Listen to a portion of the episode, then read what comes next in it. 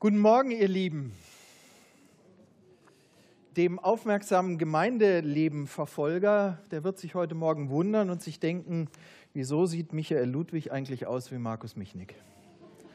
Nun, das liegt daran, dass äh, Michael Ludwig erkrankt ist und ich für ihn einspringe, an diesem Morgen die Predigt halten darf. Und äh, lieber Michael, falls du uns im Livestream verfolgen solltest, was dir mit vielleicht einer starken Bronchitis trotzdem möglich ist, wir wünschen dir von dieser Stelle aus gute Besserung und dass du bald wieder auf die Beine kommst. Du bist ja schließlich Arzt. Seid dankbar in allen Dingen, denn das ist der Wille Gottes in Christus Jesus an euch. So lesen wir in 1. Thessalonicher Kapitel 5, den Vers 18. Dankbarkeit. Dankbarkeit ist das Thema dieses Tages. Ernte Dank. Wir haben es schon gesehen, sowohl diesen wunderbaren Gabentisch, aber ich fand dieser wunderbare Gabentisch noch viel schöner. Die vielen Kinder, die hier vorne standen, das war doch wunderbar anzusehen.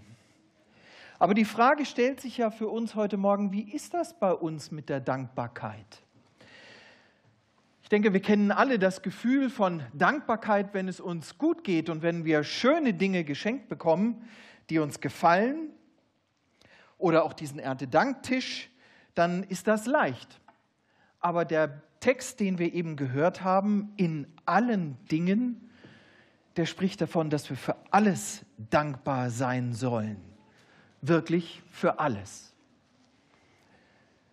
Ihr Lieben, hier wird klar, dass, das nicht, dass es hier nicht um ein Gefühl geht, sondern dass es, um eine, dass es eine Aufforderung ist, eine Entscheidung zu treffen, dankbar zu sein. Das ist ein himmelweiter Unterschied. Und warum? Nun, weil Gott uns alles schenkt. Unser Leben, was wir brauchen, seinen Sohn, der am Kreuz für unsere Schuld gestorben ist, und das ewige Leben, das wir durch, unseren, durch den Glauben erhalten, alles kommt aus Gottes guter Hand. Wir bekommen von Gott nicht nur die sichtbaren Dinge wie Obst und Gemüse und Brot, nein, auch die unsichtbaren Dinge unseres Lebens, die Gaben in uns selber, mit denen uns Gott als Persönlichkeit ausgestattet hat, alles das kommt aus seiner guten Hand. Und darum geht es in diesem Predigtext heute Morgen in 1. Korinther 12, den Eva uns gerade eben vorgelesen hat. Ihr könnt ihn auch in dem Gottesdienstblatt noch einmal nachverfolgen während der Predigt. Wir werden uns so Text, äh, Vers um Vers daran entlanghangeln. Und damit Gottes Wort nicht nur unser Gehör trifft, sondern unsere Herzen und dort auf fruchtbaren Boden fällt, dafür möchte ich beten. Großer Gott, wir wollen dich bitten, dass du der Geber aller Dinge in uns Wachstum schenkst. Herr, wir kennen dich in manchen Fällen schon ganz lang und wir sind mit dir unterwegs und dennoch verkümmern so manche Gaben und Pflanzen, die du in uns hineintust, die du in uns hineingepflanzt hast, im Schatten unseres Glaubens, Vater, der manchmal so wenig dir zutraut, der so wenig auf dich achtet. Wir wollen dich bitten, dass du uns heute Morgen ansprichst, dass du zu uns redest und dass wir erleben dürfen, dass diese Dankbarkeit, zu der du uns aufforderst, zu einer Grundeinstellung wird in unserem Leben. Herr, damit wir dich ehren, den Geber aller Dinge, und damit wir einen Unterschied machen in dieser Welt, die mehr Undank kennt als Dankbarkeit. Rede du, Vater, wir wollen auf dich hören. Amen. Ja, den Predigtext, den wir eben gelesen und gehört haben, in diesem Predigtext spricht Paulus an die Gemeinde Korinth. Und er spricht in diesem Text verschiedene Themen, verschiedene Probleme an. Es geht dabei um Einigkeit, um Heiligung und in unserem heutigen Abschnitt vor allen Dingen um Auferbauung. Wie können wir unseren Glauben in der Gemeinde und in unserem Umfeld zur Auferbauung leben und Gott damit ehren? Im Gemeindeblatt könnt ihr die Gliederung der Predigt nachverfolgen. In drei äh, Themenblöcken wollen wir uns diesem Text nähern. Zum ersten die Verse 12 bis 14, die Beschreibung des Leibes. Wie viele Glieder gehören dazu und wie kommt es überhaupt zu diesem Leib? Verse 15 bis 24, das Verhältnis der Glieder eines Leibes zueinander. Wie gehen wir miteinander um? Wie interagiert der Leib? Und die Verse 25 bis 31, Anweisungen zum Verhalten der Glieder untereinander.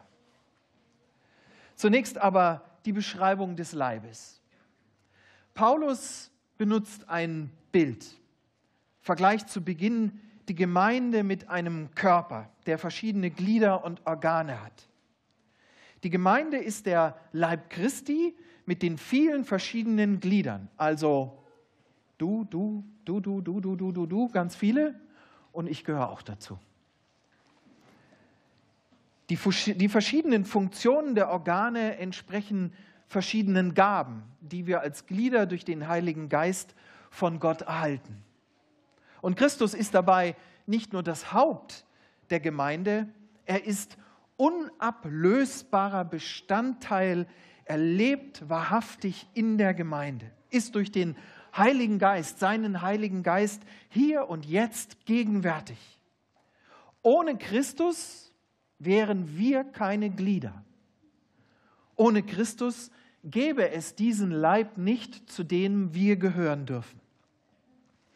Und wir haben unsere Gaben bekommen, um ihn zuerst zu ehren und dann eben auch einander zu dienen.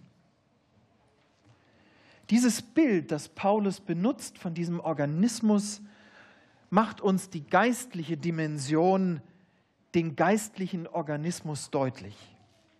Und das war damals, wie wahrscheinlich auch heute, schwerer zu verstehen als so etwas Sichtbares wie dieser Erntedanktisch oder die Gaben der Kinder, die wir eben gesehen haben.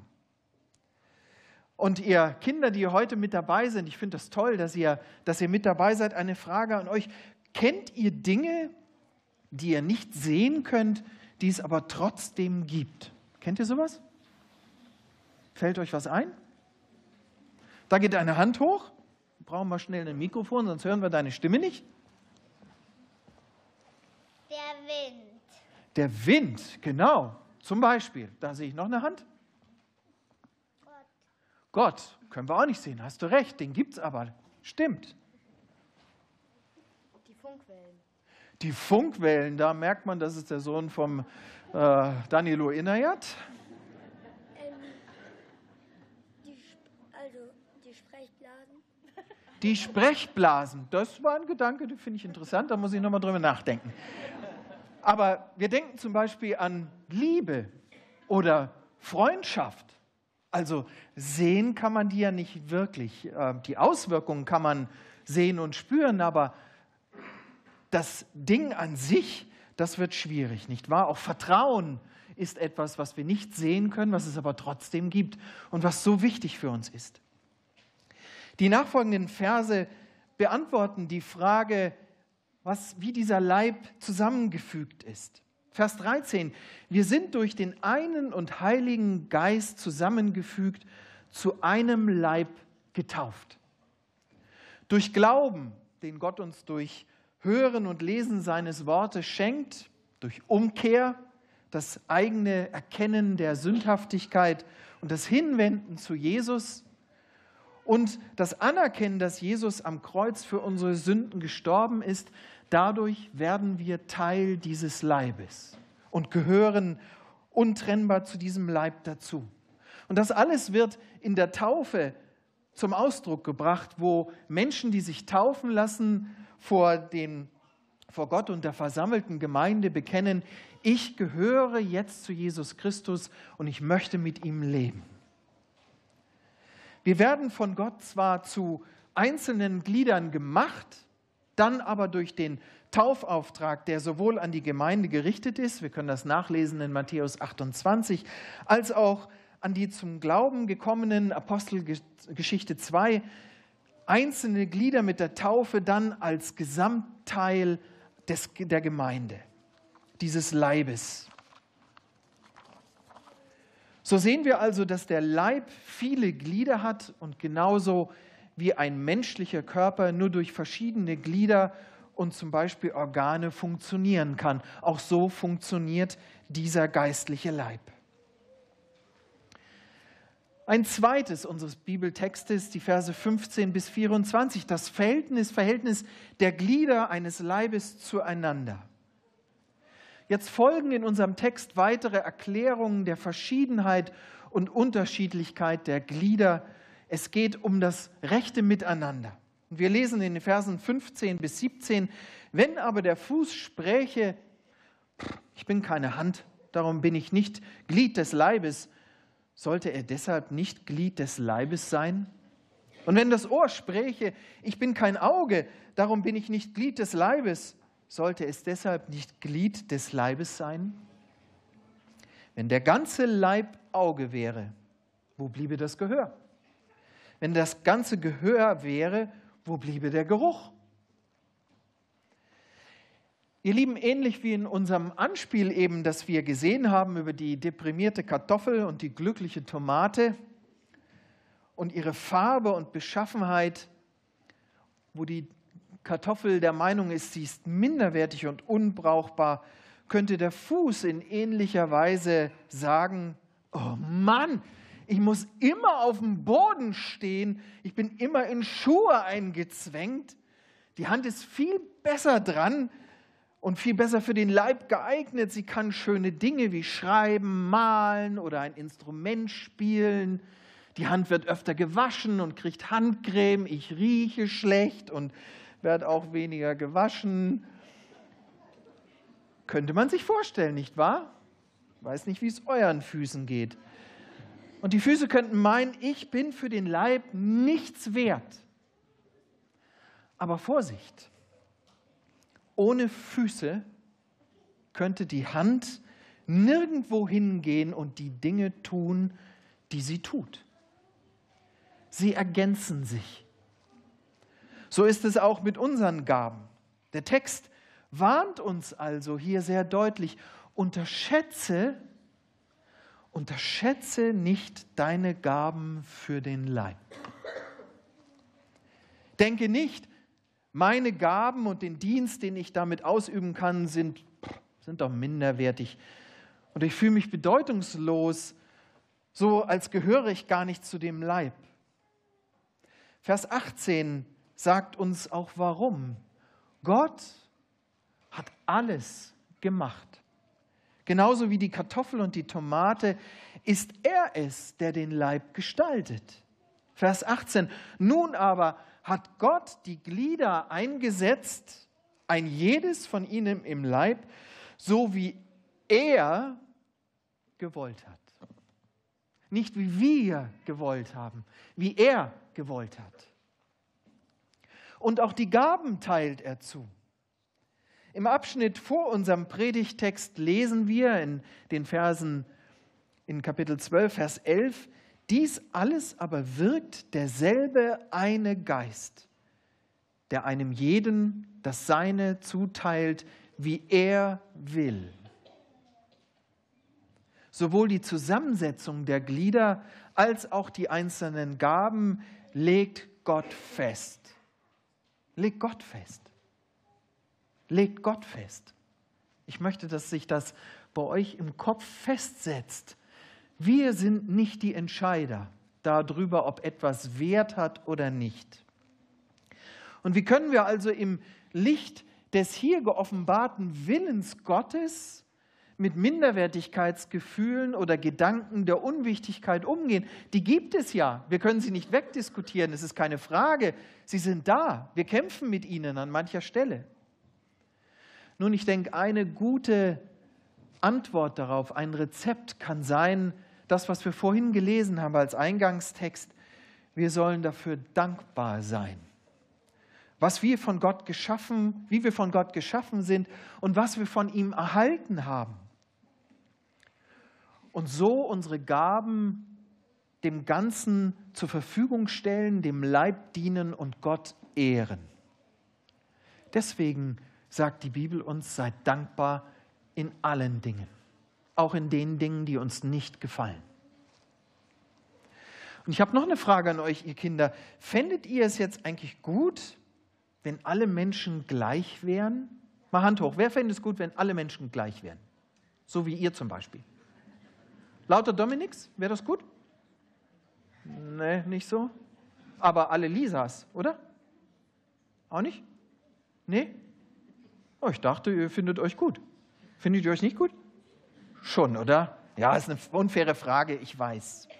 Aber wenn alle Glieder gleich wären, würde das keinen Sinn machen, oder? Genauso wie, man, wie es wäre, wenn es nur Kartoffeln gäbe. Könnt ihr euch vorstellen? Nur Kartoffeln? Also, ich fand ja das Bild wunderbar. Ketchup und Pommes. Ist schon klasse. Die Mayo hat mir gefehlt. Aber ansonsten ist das natürlich schon ein super Geschmack, den man da auf der Zunge. Stellt euch vor, Pommes mit Pommes. Ich finde schon schlimm Reis mit Kartoffeln. Aber nur Kartoffeln? Vielmehr besteht eine Abhängigkeit voneinander. Jeder wird gebraucht. Jedes Glied hat die anderen absolut nötig. Vers 21. Das Auge kann nicht sagen zu der Hand, ich brauche dich nicht. Oder das Haupt zu den Füßen, äh, ihr da unten, ich brauche euch nicht. Sehen wir, siehst du die Abhängigkeit voneinander? Ist dir das bewusst? Oder denkst du, ich komme als unabhängiges Individuum völlig losgelöst vom Leib in den Gottesdienst? Vielleicht geht es dir ja manchmal so, fühlst dich als Fremdkörper hier in der Gemeinde oder im Gottesdienst. Und das ist ja auch nicht verwunderlich in einer Welt, die uns täglich den persönlichen Individualismus predigt wollen wir nicht abhängig sein von nichts und von niemand. Wir möchten unabhängig sein, selbstbestimmt, den Tag und unsere Entscheidung selber treffen können. Das ist eine Herausforderung für jeden Menschen und für uns jeden Tag. Abhängig nicht nur von Gott, von Jesus, sondern sich auch bewusst machen, ich bin abhängig von den Geschwistern um mich herum von dem Leib, in den Gott mich hineingepflanzt hat.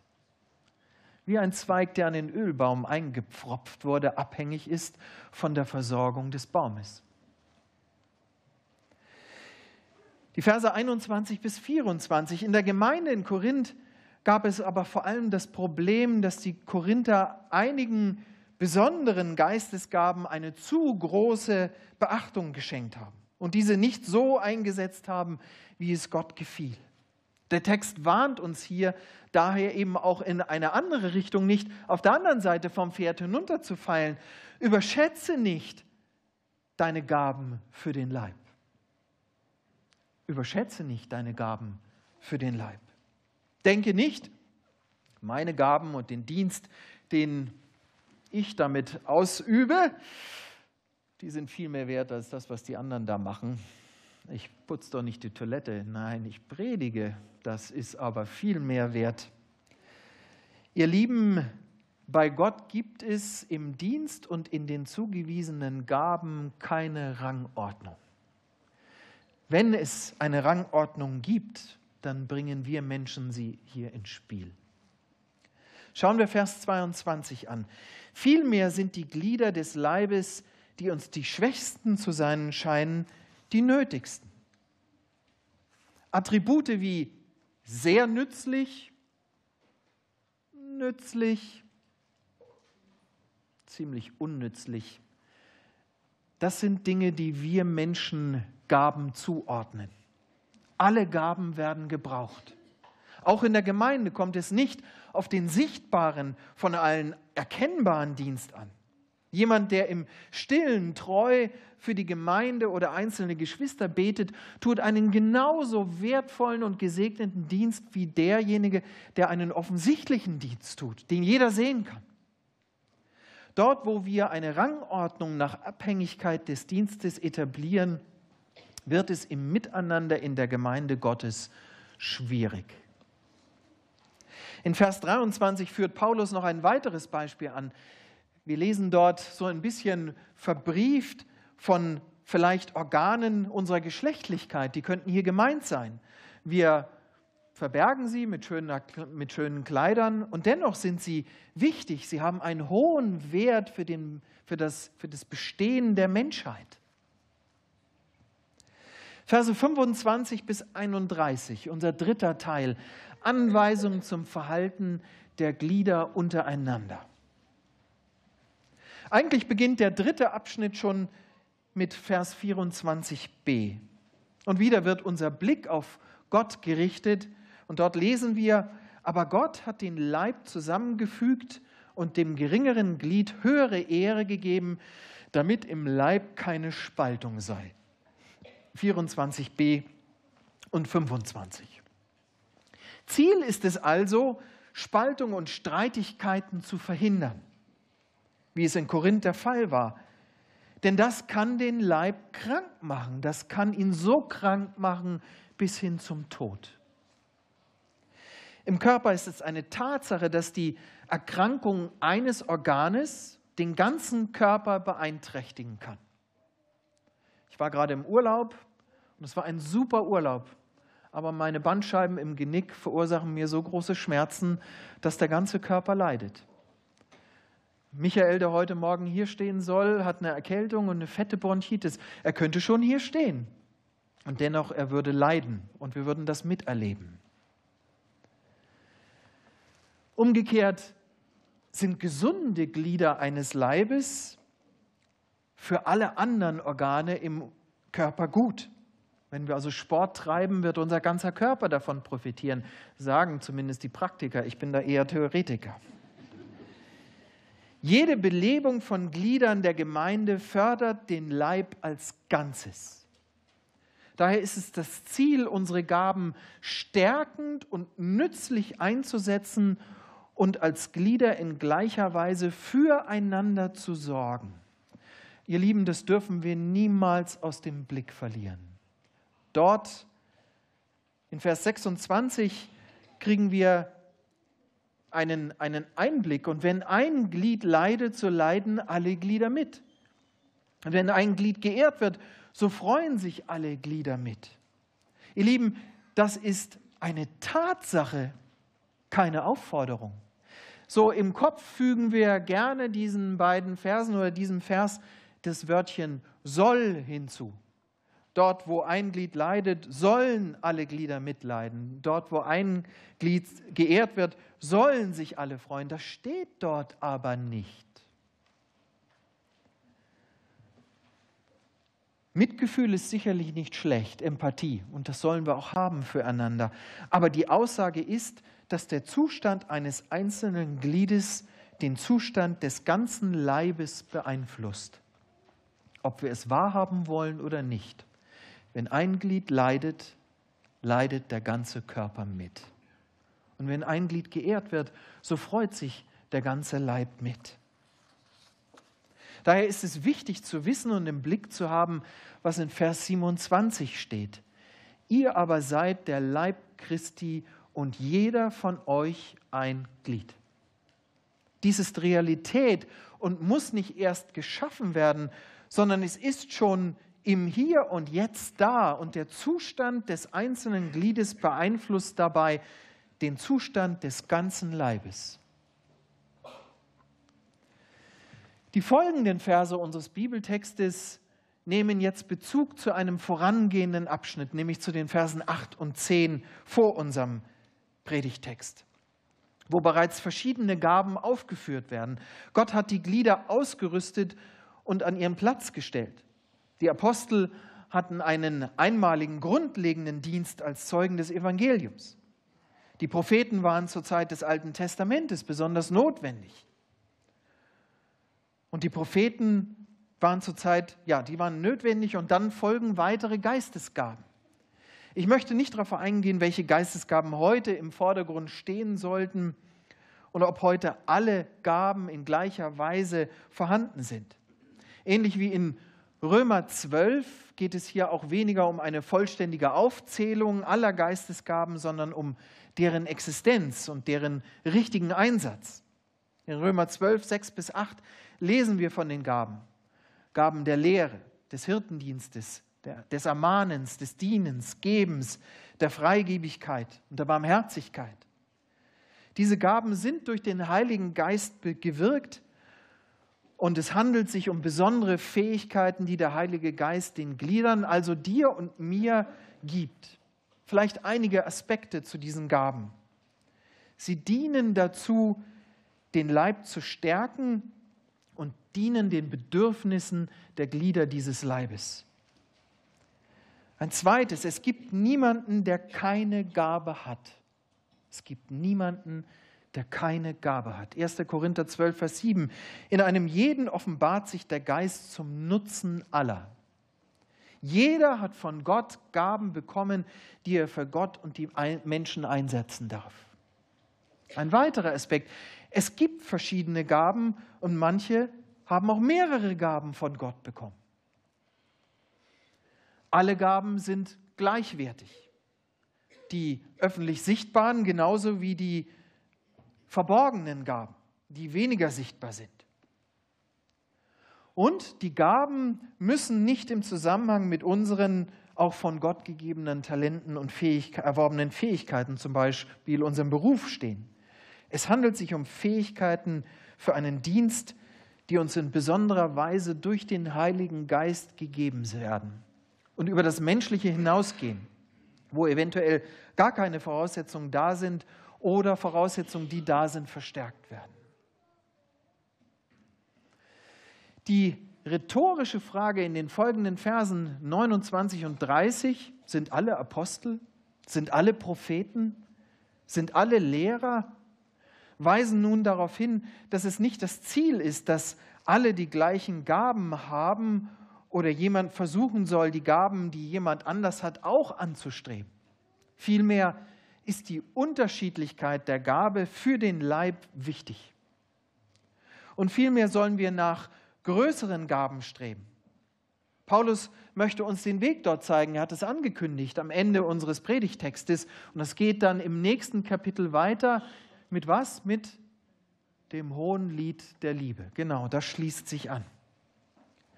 Dort werden einzelne Gaben aufgegriffen und es wird betont, dass wenn wir all diese Gaben hätten oder einzelne von, aber die Liebe würde fehlen, sie wären uns nichts nütze. So sollen wir nach Liebe streben. 1. Korinther 14, Vers 1. Und alle vom Heiligen Geist erhaltenen Gaben auch bzw.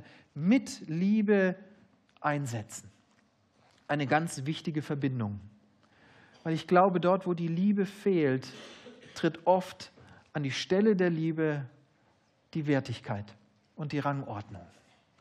Und das kann manches Mal ziemlich viel Leid erzeugen, wenn Menschen das Gefühl haben, sie sind minderwertig oder werden als minderwertig betrachtet. Was bedeutet das nun für uns heute, ihr Lieben? Vielleicht ganz schnell noch einmal die drei Aspekte unseres Textes heute. Die Beschreibung des Leibes. Wenn du glaubst und Jesus nachfolgst, gehörst du zum Leib Christi, bist ein Glied des Leibes.